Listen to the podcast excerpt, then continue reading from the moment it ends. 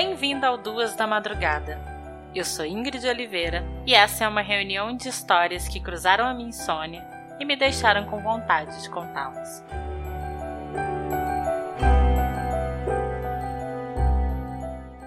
História de hoje: Mauro Prosperi. Mauro Prosperi nasceu em 1955, em Roma, na Itália, onde sempre viveu com sua família.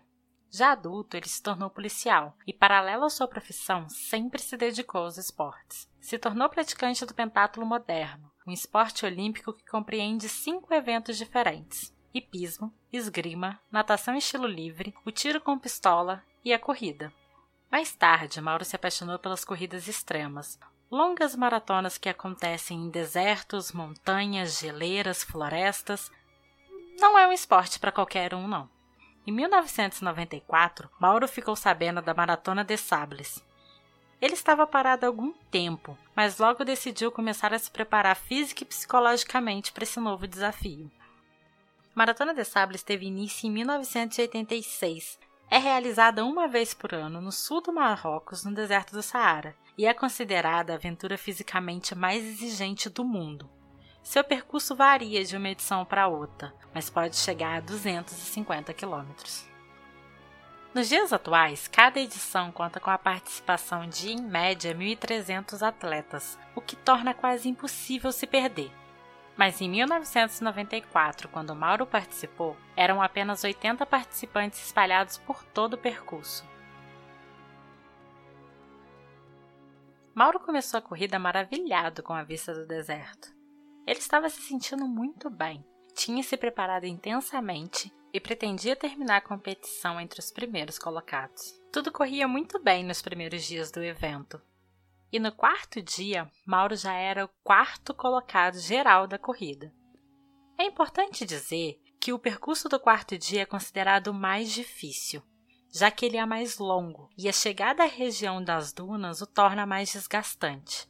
E foi exatamente nessa região que Mauro resolveu subir numa duna bem alta e olhar ao seu redor. Nesse momento, ele percebeu que estava correndo sozinho. Os outros participantes ou estavam bem à sua frente ou bem atrás dele.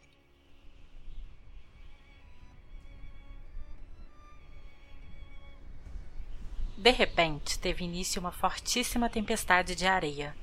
Mauro não conseguia enxergar nada e quase não conseguia respirar. Além de sentir muita dor que era provocada pelos grãos de areia que raspavam seu rosto. Para suportar tudo isso, Mauro se cobriu o máximo que podia e se abaixou. Para não ser enterrado pela areia, ele ia se movendo, se arrastando pelo deserto, esperando que a tempestade passasse logo mas isso demorou oito horas. Quando a tempestade passou, já era noite e ele não conseguia ver nada, mas não achava que estava perdido. Na verdade, se você acha que Mauro estava desesperado, com medo de morrer ou se perder, você está errado. Mauro estava chateado. Ele estava em quarto lugar na corrida e, depois de tanto tempo parado, imaginava que teria perdido algumas posições. Como sabia que precisava terminar aquele trecho em 36 horas ou seria desclassificado, pensou no ritmo que adotaria no dia seguinte e resolveu dormir um pouco. Com o amanhecer, Mauro notou que a tempestade de areia tinha transformado toda a paisagem ao seu redor. Mas ele continuou tranquilo. Afinal, era claro que por conta da tempestade, logo a organização mandaria alguém para ajudar. Mas com o passar das horas, Mauro notou que poderia estar errado. Foi então que, por precaução, Mauro pegou uma das garrafinhas vazias que tinha consigo e urinou nela. Isso porque, enquanto estamos bem hidratados, nossa primeira urina é a mais pura possível. Mas, como eu disse, aquilo era apenas uma precaução. Mauro acreditava que realmente logo alguém chegaria até ele. Durante a maratona de sabres, o competidor é obrigado a carregar os seus suprimentos e equipamentos. Por conta disso, Mauro tinha em sua mochila uma faca, um saco de dormir, um mapa, uma bússola, sinalizadores, um pequeno kit de primeiros socorros e um pouco de comida desidratada. O grande problema era a água.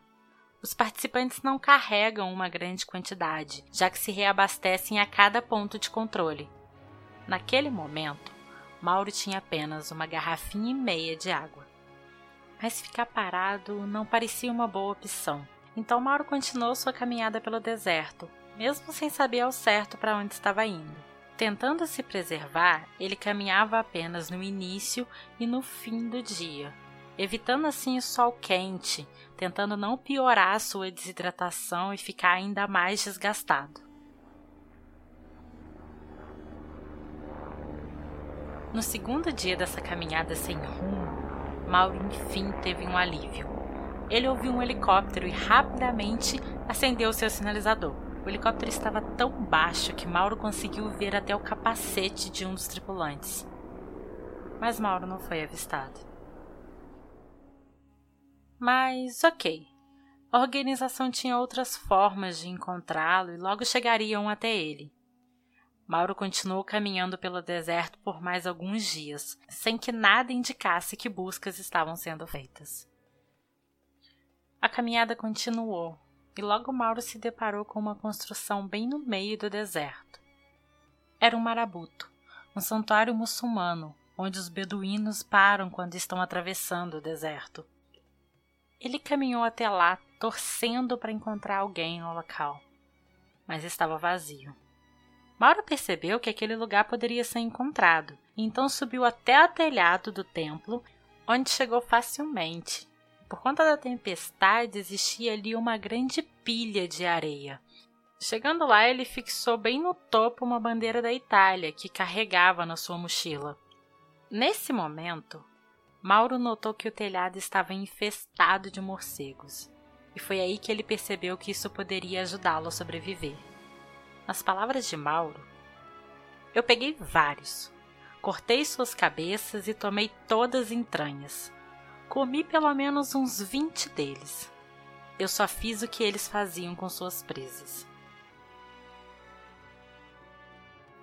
Segundo Mauro, ele só ficou realmente desesperado duas vezes. A primeira foi quando ele não foi visto pelo helicóptero.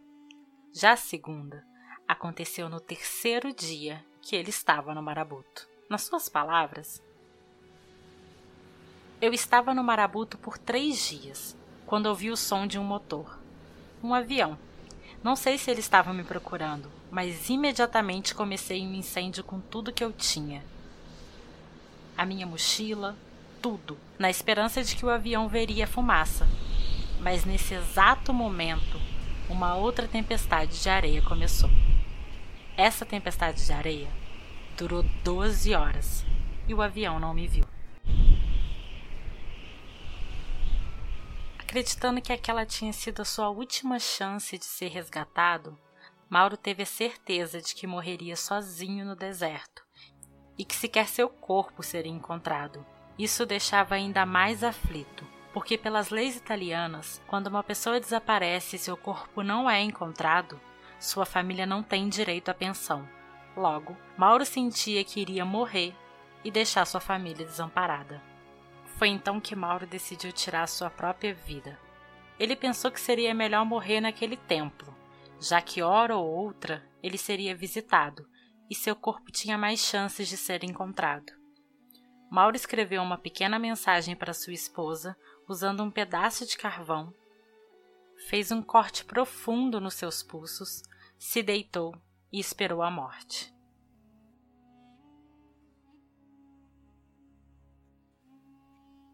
Acontece que Mauro estava tão desidratado que o seu sangue estava grosso, o que evitou a hemorragia. Mauro foi incapaz de tirar a própria vida. Mauro interpretou aquilo como um sinal, recuperou sua confiança e decidiu que passaria a ver tudo aquilo como uma competição contra ele mesmo. Sobre isso, ele disse: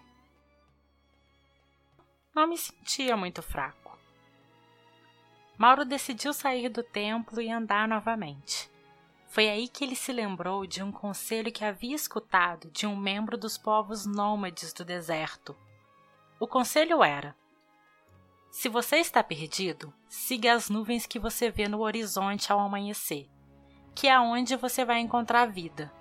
Durante o dia, elas vão desaparecer. Mas defina sua bússola e continue nessa direção. Mauro seguiu esse conselho e caminhou por dias, comendo cobras e largatos crus, o que também ajudava na sua hidratação. Durante todo esse tempo, a organização da corrida não deixou de procurar por Mauro. Acontece que eles não tinham achado nada além de rastros que ele foi deixando pelo caminho. Quando chegaram no pequeno templo, encontraram sinais de que ele tinha passado por ali, mas àquela altura eles já não tinham mais esperanças de encontrá-lo com vida. Inclusive, seu irmão tinha deixado a Itália e tinha se juntado à equipe de buscas, na esperança de levar o seu corpo embora.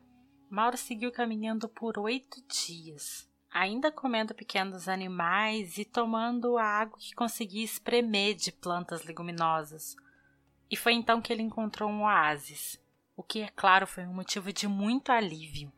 Mas Mauro sabia que seu corpo estava muito fragilizado e por isso foi tomando água bem aos pouquinhos. Ele demorou cerca de sete horas para conseguir se hidratar. Uma coisa que o encheu de esperança foi que ele notou pequenas pegadas ali por perto, o que era o primeiro indício de civilização que ele via há muito tempo. No dia seguinte, Mauro seguiu essas pegadas e depois de um tempo ele viu cabras. Logo depois ele viu uma garotinha que, quando o viu, saiu correndo de medo. Mauro então avistou algumas tendas e conseguiu caminhar até elas, ele foi recebido por mulheres que o alimentaram com leite de cabra. Elas também tentaram trazer algumas coisas para que ele comesse, só que tudo que ele comia, ele vomitava. Afinal, seu corpo estava fraco demais. Depois de um tempo, elas chamaram as autoridades para que viessem resgatá-lo. Não demorou muito para que o exército chegasse. E é claro, a partir daí, tudo foi muito tranquilo, certo? Bom, na verdade, não. Ninguém sabia quem era Mauro. Ele foi jogado no jipe do exército encapuzado e teve rifles apontados para sua cabeça. Mas é claro que assim que chegaram na base do exército, tudo foi esclarecido. E ninguém podia acreditar que o tal maratonista que estava perdido estava vivo. E o pior, que ele tinha chegado tão longe. Foi então que Mauro descobriu que ele tinha andado 291 quilômetros fora do curso e tinha cruzado a fronteira com a Argélia. Mauro já estava em outro país. Durante todo esse tempo perdido, Mauro perdeu 16 quilos. Quando ele foi encontrado, ele tinha apenas 45 quilos. Seus olhos estavam danificados por conta da areia e do sol seu fígado estava comprometido, mas o que o deixou aliviado e surpreso foi descobrir que os seus rins estavam funcionando bem. Durante sua recuperação, ele se alimentou apenas de líquidos por meses. Na verdade, demorou dois anos para que Mauro se recuperasse totalmente de tudo que sofreu. E é claro, depois de tudo isso, Mauro nunca mais quis voltar ao deserto.